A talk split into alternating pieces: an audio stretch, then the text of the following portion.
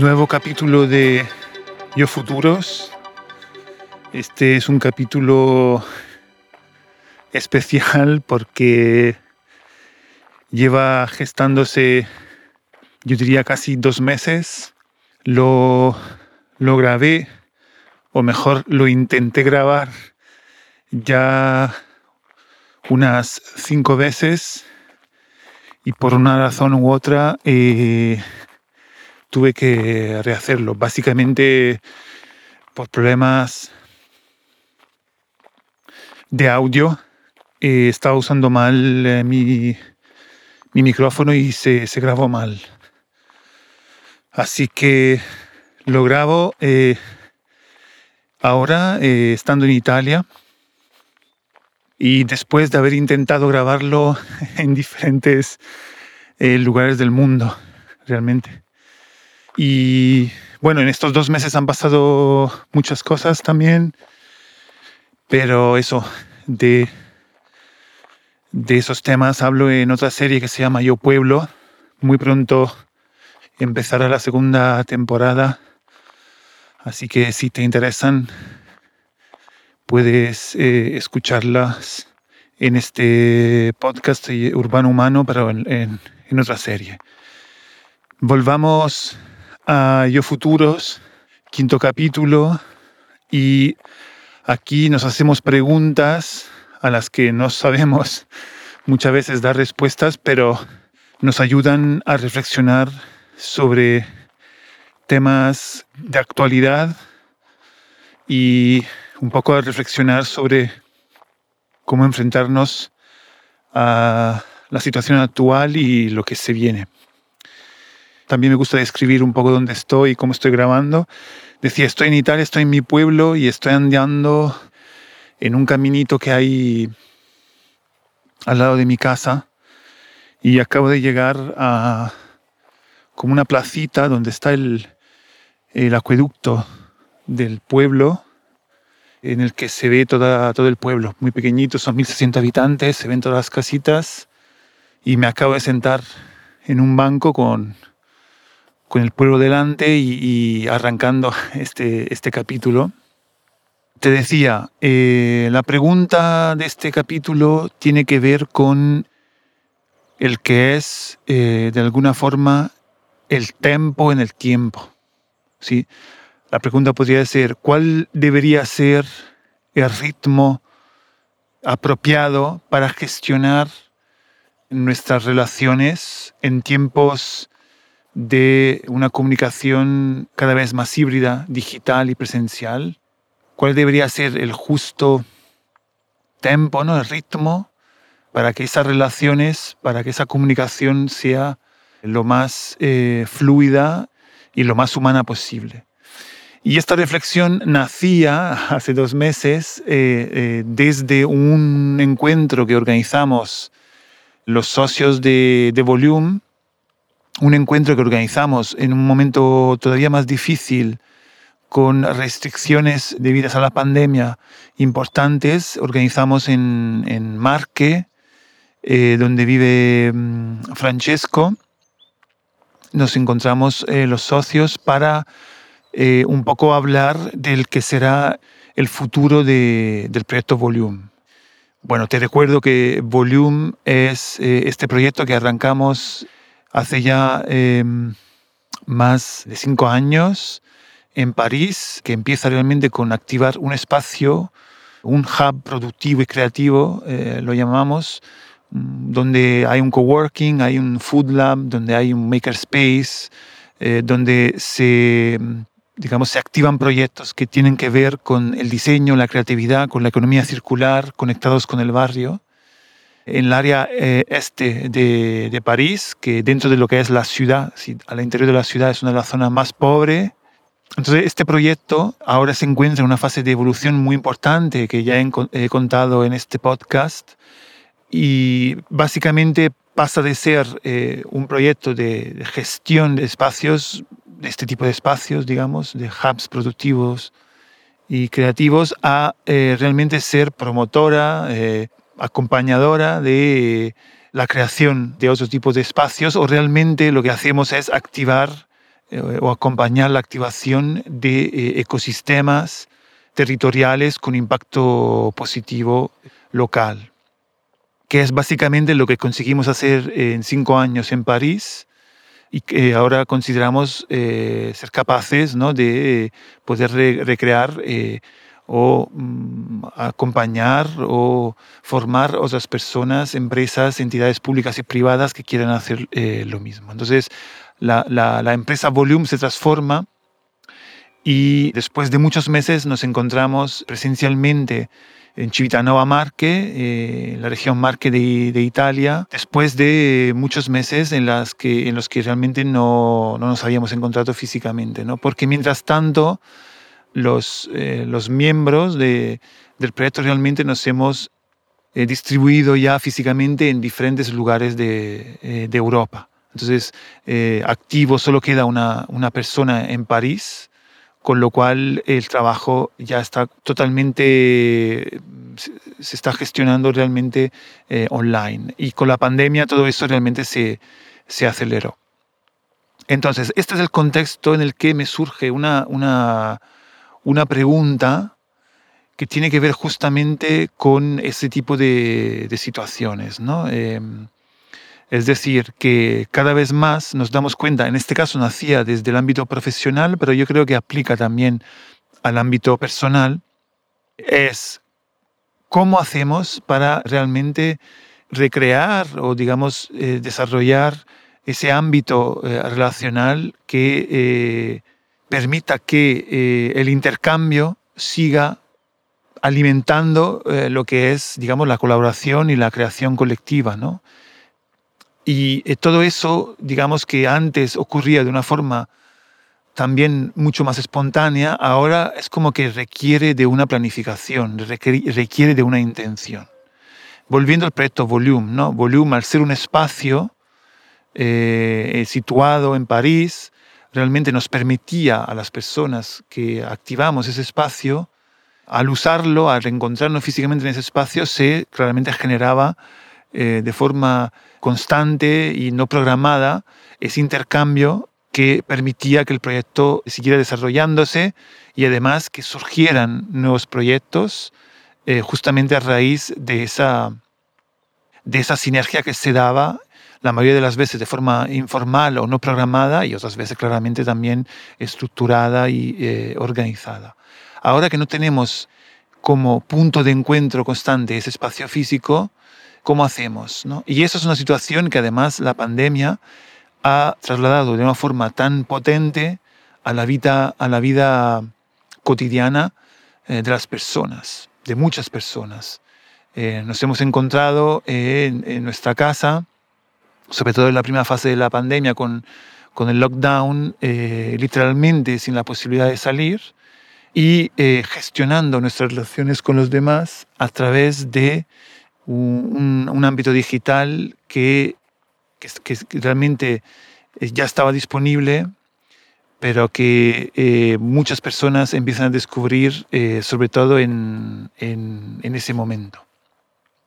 Y, y realmente eh, sea, y, y, eso también pasó para muchos, incluso en el ámbito profesional, ¿no? de, de intensificar muchísimo más eh, lo que es eh, la organización y la relación a través de, de la esfera digital. ¿Qué ocurre? Eh, que sobre todo eso, en, en, esos momentos realmente nos damos cuenta del, del potencial y de la capacidad de, de, esa esfera y de hecho hay casi como una especie de excitación, una sobreexposición al intercambio digital. Yo creo que todas las personas pueden recordar eh, y han vivido ese, ese momento y que incluso había casi como una especie de cansancio, ¿no? Realmente el, el, eh, nos encontramos con la, las jornadas llenas de, de, videollamadas o de la forma de llamadas con, eh, con amigos, con familiares y también con llamadas de tipo profesional. Y además de eso, eh, ocurrió otra cosa muy interesante, eh, creo que también lo han vivido eh, muchas personas.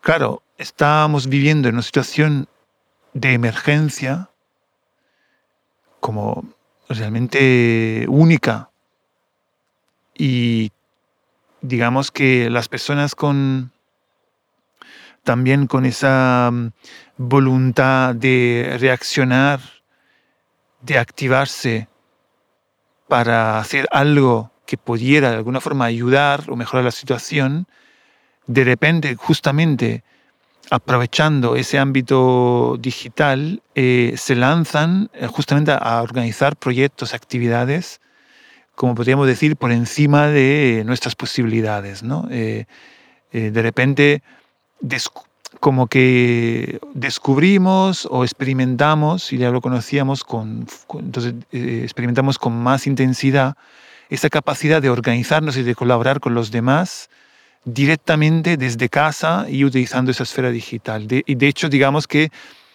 posiblemente se genera ahí también una excitación sobre la activación de nuevos proyectos y también a, a continuación un cansancio que se suma al que ya tenemos por la situación tan insólita que estamos viviendo, debido a esta implicación, energía que también es emocional que estamos gastando también para participar, activar, colaborar de estos proyectos que eh, son posibles gracias a, ese intercambio que está ocurriendo desde la esfera digital.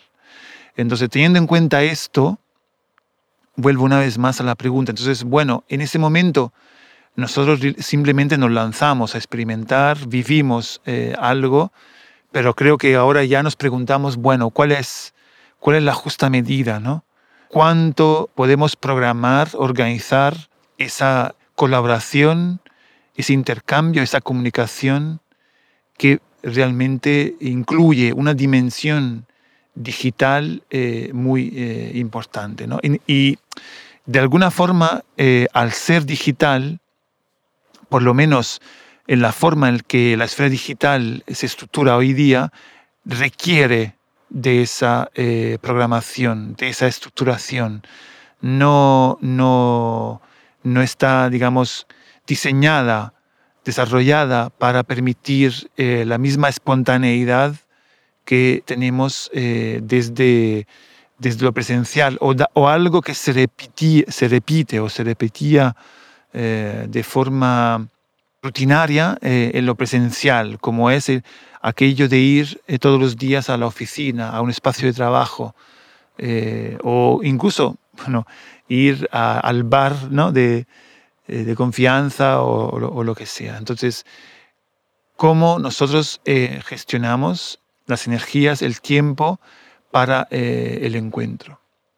Y mi, mi intuición, de alguna forma, me dice que justamente las personas que consigan eh, aclarar eh, esa mm, programación, que encuentren, como decía, el justo tempo, en el tiempo, el ritmo, eh, la cantidad de horas, pero también la cantidad de veces que nosotros dedicamos a, esos encuentros, seguramente conseguirán como una, una, mayor eficacia y eficiencia en, el ámbito profesional, pero también conseguirán desarrollar eh, relaciones eh, humanas y personales de mayor calidad.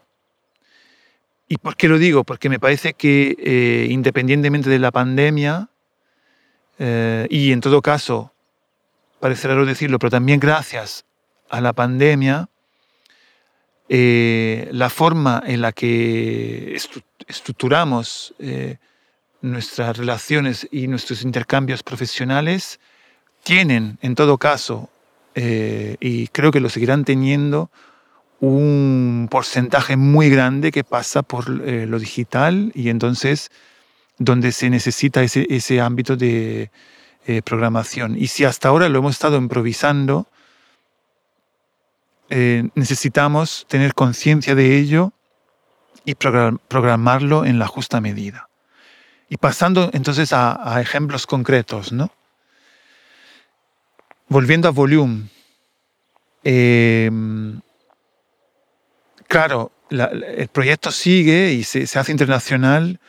Eh, los socios estamos en diferentes eh, países, en diferentes ciudades. Y necesitamos entender cuáles son los mecanismos que nos permiten no solamente colaborar para proyectos concretos, sino también mantener la sintonía entre nosotros y entre lo que es el, eh, proyecto.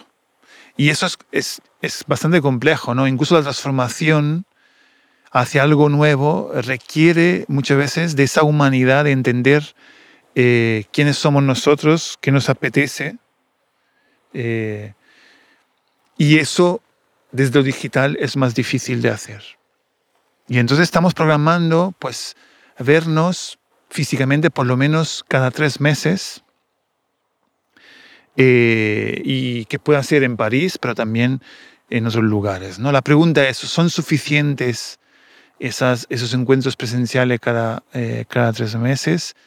¿Cuál es el coste también eh, no, para solamente, no hablo solamente desde un punto de vista económico, sino también eh, eso, una vez más, emocional, de energía, eh, me parece también medioambiental, de moverse ¿no? cada tres meses a una ciudad para organizarnos. ¿no? pues hay que valorar muchas cosas. Me parece que también hay que valorar mucho la satisfacción personal. ¿no? Quizá eh, no es una cuestión solamente de eficiencia, eficacia, sino también una necesidad emocional del encuentro. Y esto lo digo también eh, a, pocos, eh, a pocas semanas de otro encuentro presencial que, tendrá lugar y que tiene que ver con, otro proyecto muy importante para mí, en que estoy implicado, que es fairbnb.com, un proyecto que eh, bueno, eh, es una cooperativa eh, de la que formamos parte ya, trabajando unas 20 personas y que además implica la colaboración de los que llamamos embajadores en varias ciudades de, de Europa y, también ahora fuera de Europa, que realmente hasta ahora nunca nos hemos visto todos juntos presencialmente, ¿no? ni siquiera los trabajadores. Y ahora por primera vez eh, estamos organizando para julio un encuentro para, para eso, conocernos en personas y será muy potente, será, marcará claramente un antes y un después mm, del proyecto. Seguramente eh, allanará el camino y diluirá muchas de las dificultades que hemos vivido hasta ahora, también eh, debido justamente a esa comunicación, diría incluso de cuerpos. ¿no? Entonces, una vez más, bueno, la, pregunta queda ahí, yo la, dejo claramente sin una respuesta clara, eh, un poco comentando las cosas que yo mismo estoy viviendo en, diferentes ámbitos. He comentado sobre todo lo, profesional, realmente hay un ámbito personal también eh, muy importante que tiene que ver justamente, por, lo menos en mi caso, en, todos los movimientos que yo he hecho en, las diferentes ciudades en las que he vivido, generando relaciones personales con personas a las que quiero mucho y eh, cómo yo gestiono esas relaciones según realmente eh, me siga moviendo. Y también la pregunta constante de si es tan eh, oportuno seguir siempre moviéndome, teniendo en cuenta que de alguna forma es cierto que también eso ocurre porque percibo que aquellos eh, encuentros presenciales que seguiré haciendo con estas personas en el tiempo, que no son muchos, asociados a, los que sí tengo desde un punto de vista eh, del ámbito digital, pues como que me permiten seguir eh, teniendo esas personas en mi vida. ¿no? Pero la pregunta es si eso es, es, verdadero, si eso es sostenible, etc. ¿no? entonces, para cerrar, eh, caminando ahora de vuelta a mi casa, bueno, la casa de mi madre realmente en el pueblo, es, creo que lo que sí estoy convencido es que en los próximos años esa va a ser una, una pregunta clave, sea desde un punto de vista personal que profesional. Si es un tema que marcará eh, nuestra, nuestras vidas, gestionar eh, nuestras comunicaciones, nuestras relaciones, no ya solamente toda la cuestión de las noticias y la cantidad de información que recibimos, sino concretamente cómo nosotros nos relacionamos con los demás. ¿no? Todo también lo que tiene que ver con las redes sociales, es, seguramente va, va a cambiar mucho porque durante un tiempo las redes sociales consiguieron de alguna forma eh, en un momento de vida presencial, claramente no condicionado como la pandemia, gestionar cierta comunicación, incluso recuperar ciertas relaciones entre, entre viejos amigos o eh, sí, amigos actuales, eh, pero como que es, es interesante como dentro de esa comunicación íntima se han ido metiendo eh, dinámicas globalizadas y muy simplificadas que de alguna forma ya hacen mucho ruido en lo que es la comunicación para relacionarnos con las personas. ¿no? Entonces, eso, intuyo que iremos hacia una mayor eh, selección, surgirán otras dinámicas, otras herramientas, pero lo que está seguro es que va a ser un tema central de nuestras vidas, de nuestra forma de habitar incluso el territorio en los próximos años. Y nos preguntaremos cómo estructurarlo, cómo organizarlo, cómo aprender eh, a hacerlo, cómo conectar lo digital realmente con lo presencial. Y nada, espero que, que te haya gustado esta sesión. Yo personalmente estoy volviendo a casa y espero que sea grabado estupendamente. Si lo escucharás, eh, habrá sido que, que sí y seguramente siempre habrá merecido la pena repetirlo tantas veces. Te espero en la próxima.